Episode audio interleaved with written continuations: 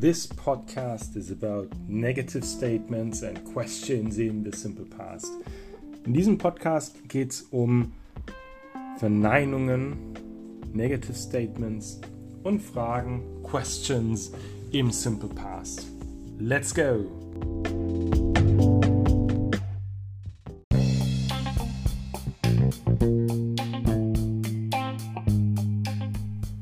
Erstmal das Gute zuallererst.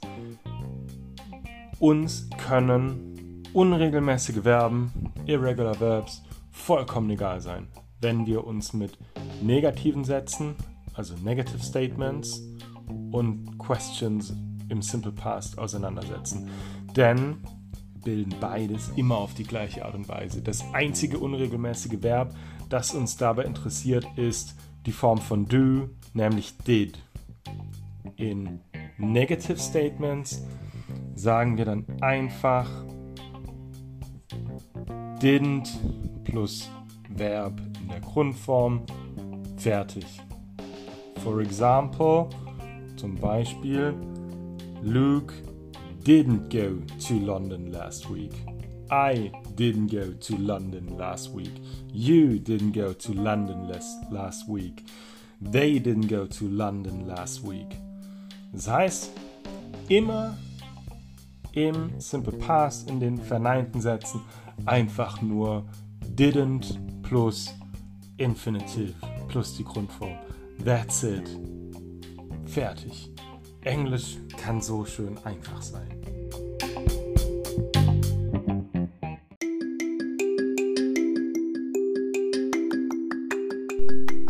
Auch bei den Fragen haben wir immer die gleiche Grundstruktur. Zunächst mal muss man sagen, es gibt zwei Arten von Fragen, die Yes-No-Questions, also Ja-Nein-Fragen, und Fragen mit Fragewörtern, Question Words. Ja, what did you do yesterday? Was hast du gestern gemacht? Yes, ja, geht nicht. Da müssen wir schon ganze Sätze antworten.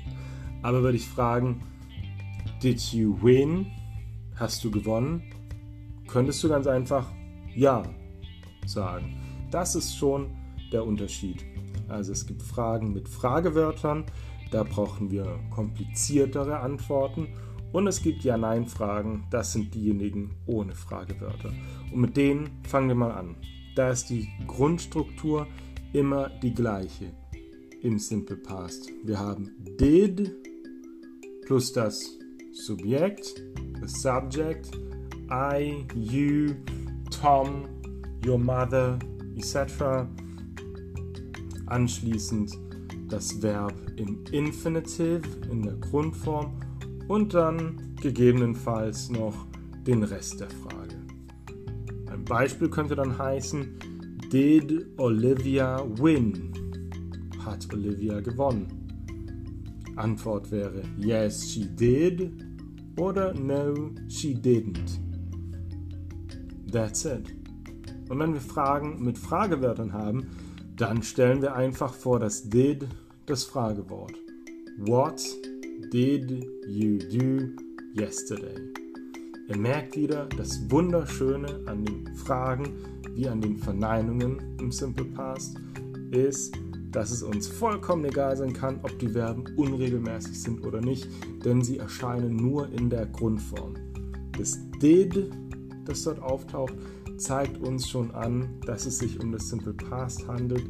Deswegen muss das Vollverb, also das, Wort mit, das Verb mit Bedeutung, go, win, etc., keine Simple Past Form mehr haben.